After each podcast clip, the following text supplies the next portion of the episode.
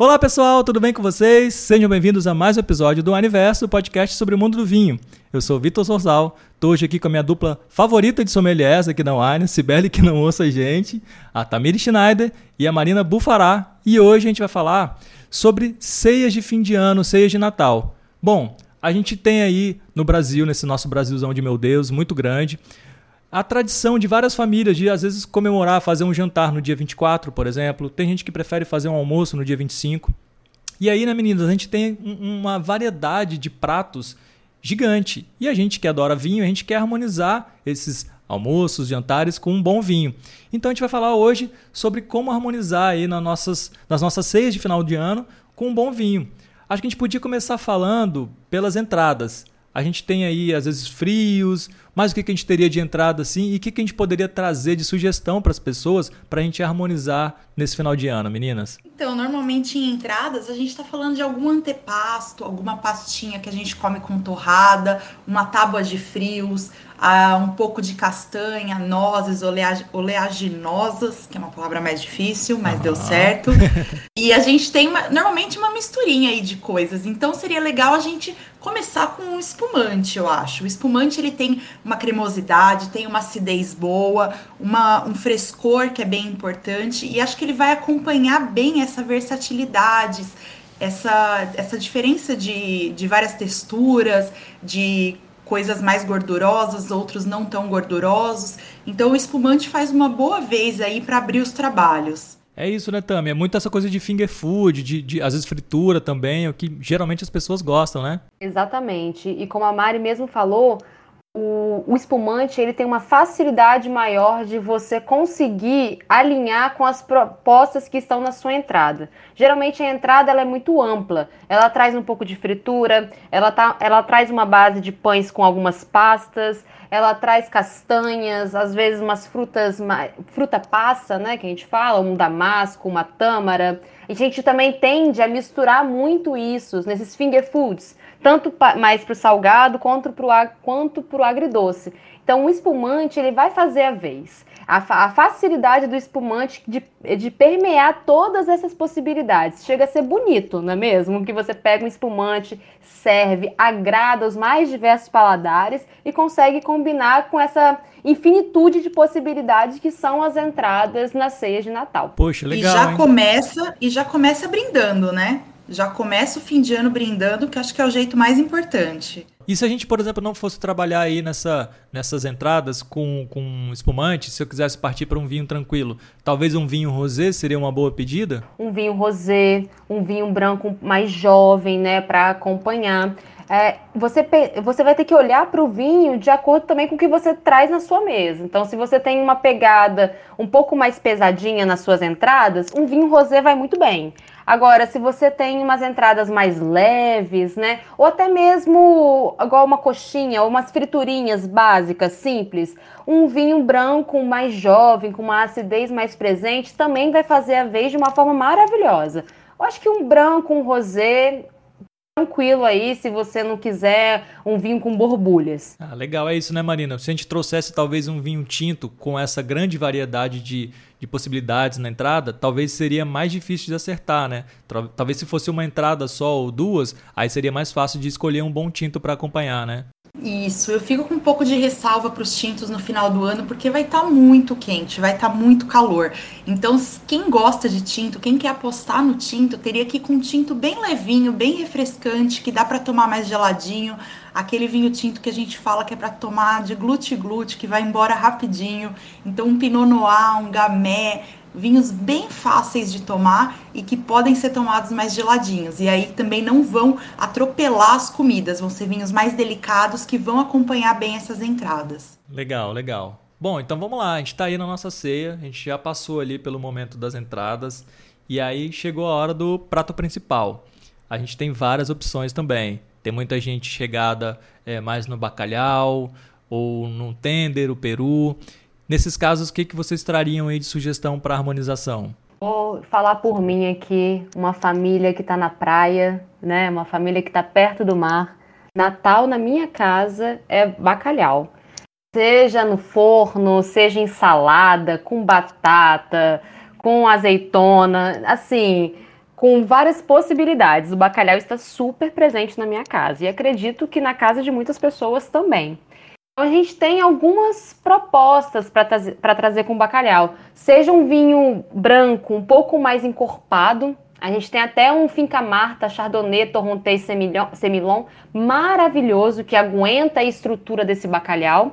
Seja um tinto que tenha uma pegada um pouco mais leve, como a Mari mesmo disse, né, para conseguir tanto acompanhar esse prato especificamente, quanto o calor aqui do litoral ou do Brasil todo nesse auge do verão.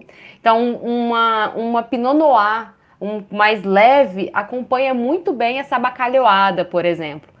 Outra dica maravilhosa, né? Pensando que o bacalhau, Portugal e tudo mais, a gente consegue trazer um vinho verde também. Mesmo ele sendo mais, ele é mais refrescante, mas ele tem a acidez que acompanha maravilhosamente bem esse prato que vai muito azeite, vai muita azeitona, né? Tem essa pegada que deixa ele mais estruturado. O vinho verde também vai combinar muito bem, sem contar, né, que geladinho, ele é uma delícia. Bom demais, então você né? tem um tem um prato maravilhoso com um vinho ex excepcional, não tem como dar errado. Olha só, legal, hein, Marina? E se a gente fosse, então, talvez para esse lado do tender, do Peru, o que, que você traria de sugestão pra gente? Eu acho que é legal a gente falar que o mais importante é que assim, a gente tá falando de comidas, o bacalhau tem um sabor um pouco mais forte, mas quando a gente fala de tender, de peru, são comidas um pouco mais neutras e tudo vai depender muito do tempero que a gente utilizar, Boa. do molho que a gente colocar nessas, nessas aves. Então tudo vai depender muito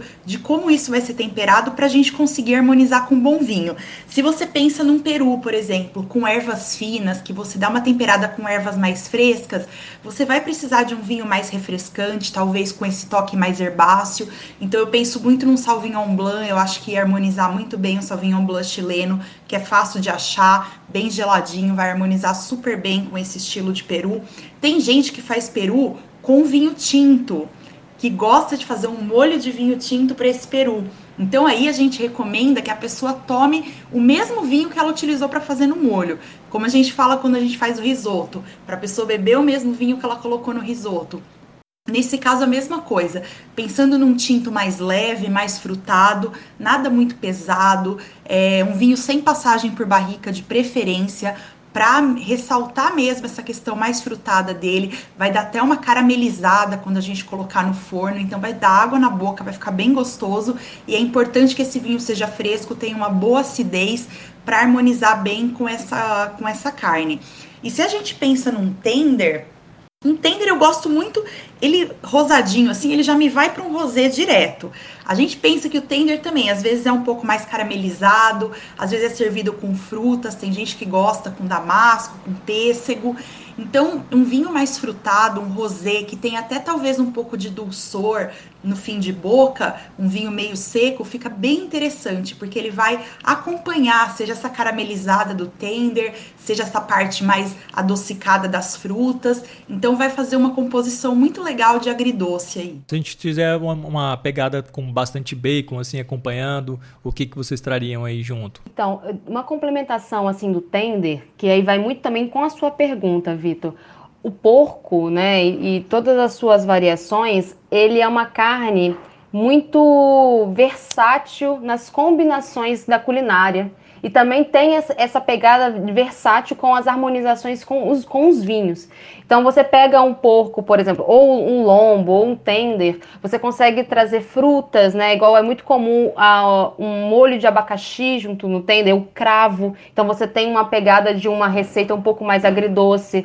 Você consegue rechear, né? Agora um lombo, por exemplo, um lombo suíno, que também é muito, tá muito presente na ceia de Natal. Você consegue rechear com bacon e ameixas, por exemplo. Então você tem essa quebra do salgado e com o doce. E aí, muito interessante você a, a Mari falar dos vinhos rosés, que eles têm essa estrutura necessária para você conseguir, né, limpar essa, tanto limpar a untuosidade na boca, quanto, como, como conseguir acompanhar a carne de porco, seja ela numa pegada mais agridoce, seja ela, por exemplo, recheada com bacon, né?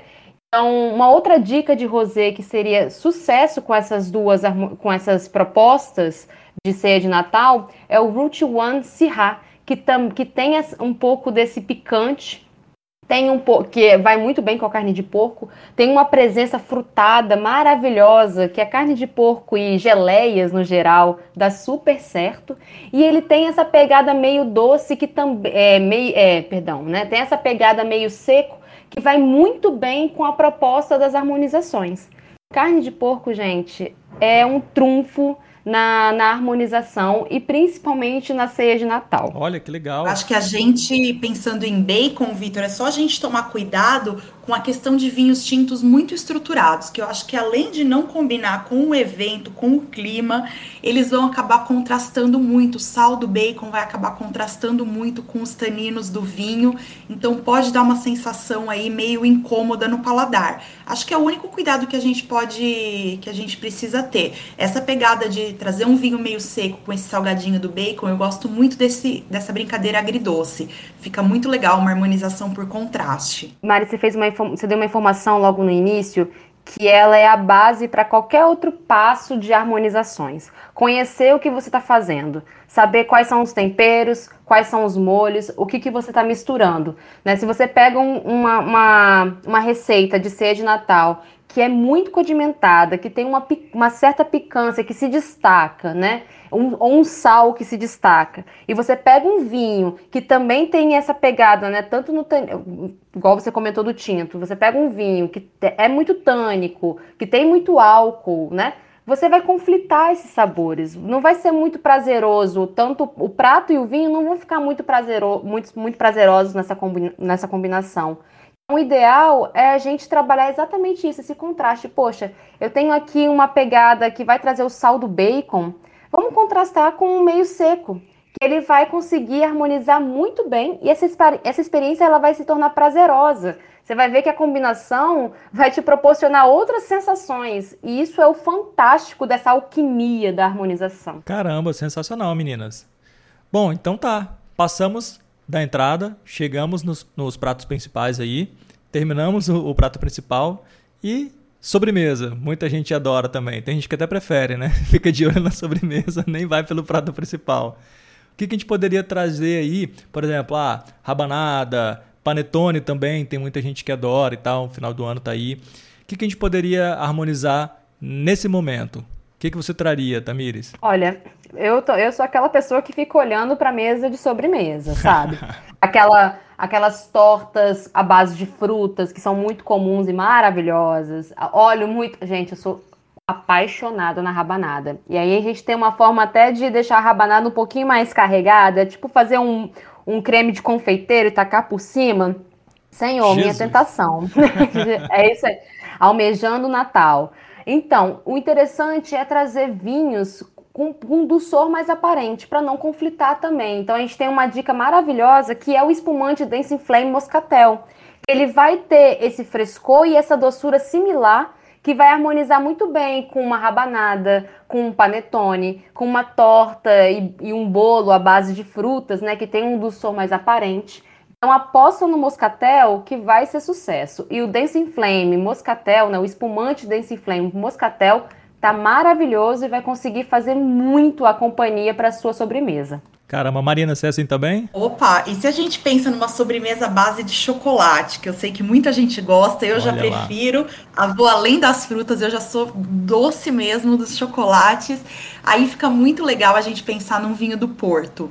Um vinho do Porto Ruby ou um vinho do Porto Town, fica muito gostoso, vai ter um toque também mais adocicado, vai ter um, ele como ele é um vinho fortificado, ele vai ter um teor alcoólico maior ele vai com, acompanhar muito bem a doçura desses, dessas tortas de chocolate e as nuances desses vinhos vai contrastar muito bem com o chocolate, com a doçura do chocolate. Então, se a gente pensar no rub, a gente vai ter mais toques de frutas vermelhas. Se você gosta desse toque com seu chocolate, se a gente pensar num tawny, a gente vai ter toques mais puxados para frutas. Então, fica bem bacana também com essa questão do chocolate. Aí vai de gosto de cada um, mas a ideia é, principal acho que é um porto mesmo para chocolate. Beleza, trouxemos as dicas aqui dos vinhos, dos pratos para a gente harmonizar, mas aí, Marina, Onde é que eu compro esse vinho? Onde é que eu posso comprar? Fala pra gente. Aqui com a gente, né, pessoal? ou no nosso e-commerce, ou pelo app, ou se você tem uma loja física próxima, já são 16 lojas físicas, com certeza tem uma próxima de você. Lojas físicas entrega no mesmo dia, em até duas horas. Então, assim, aproveita. Como for mais fácil para você, você pode pedir de casa que a loja entrega, você pode ir até uma loja que também vão te ajudar bastante a descobrir qual é a melhor harmonização, a escolher um vinho legal. Então, assim, não faltam oportunidades. Nosso portfólio está recheado para isso. É isso, né, Tami? Wine Vinhos aí na loja de aplicativo ou wine.com.br vai ter um portfólio gigante para escolher esses vinhos todos aqui e outros mais para essas ceias no final de ano, né? Perfeito. É aplicativo, é site, é loja física. Nosso portfólio é imenso. Então, assim, você pode, inclusive na loja física, vai sempre ter alguém para te orientar. Então, é só sucesso, pode garantir seu vinho. E vou dizer uma coisa aqui, fazer uma observação pertinente. Vitor sempre chama a gente para conversar, a gente fala de comida, harmonização, e eu vou dizer que é, é, sempre uma, uma, é sempre um podcast que eu tenho vontade de comer, né? E aí, o que, que, eu faço agora? Tem que esperar a 24, 25 de dezembro, gente? Acho isso injusto, tá? E eu vou falar o que eu já falei em episódios anteriores, a gente sempre comete o erro de não trazer comida enquanto a gente está gravando tá cada um na sua casa aqui falando, mas a gente podia ter feito pelo menos uma opção de cada prato desse pra gente poder estar tá degustando aqui. A gente fica falando, fica com água na boca. Assim não dá, né, Marina? A gente tem que fazer uma confraternização de final de ano e aí a gente aproveita e grava um podcast bem recheado umas comidas bem gostosas, você vai ver como vai inspirar a gente. Pô, aí sim. Deixo registrado aqui o meu descontentamento, porque sempre falo de comida e fico só na vontade, tá bom? Vocês são todos testemunhas que a gente só fala que vai trazer comida e nunca traz. Não, é porque assim, vamos lá. É porque como a Cibele não tá participando, se logo nesse episódio a gente trouxesse comida aqui, ela ia ficar brava com a gente. Então a gente resolveu ser justo com os amiguinhos, vamos participar, vamos fazer a gravação sem trazer comida pro, pro cenário, mas a gente pode pensar nessa sugestão da Marina aí, pegar um final de ano, gravar, a gente pede para o One patrocinar, imagina? A gente grava uns 10 episódios seguidos aí sobre harmonizações e a gente tem todas as comidas ali à disposição pra gente. Seria muito bom, hein, Marina? Fantástico, gente. Estou aguardando essa data, ansiosa. Boa, boa. Bom, meninas, então é isso. Tá aí todas as dicas, entradas, pratos principais, sobremesas, ceias de final de ano. Não tem como errar. É só seguir as nossas dicas aqui, as dicas de vocês, que vai ser sucesso. Então, obrigado pela participação. Espero vocês num próximo episódio para a gente poder falar mais sobre harmonização e dicas sobre vinho. Valeu, pessoal. Eu termino com água na boca. Obrigadão. Obrigada, gente. Sempre um prazer estar aqui. Agora eu saio com fome, né? O que me resta é sentir fome. valeu, valeu, meninas. Tchau, tchau.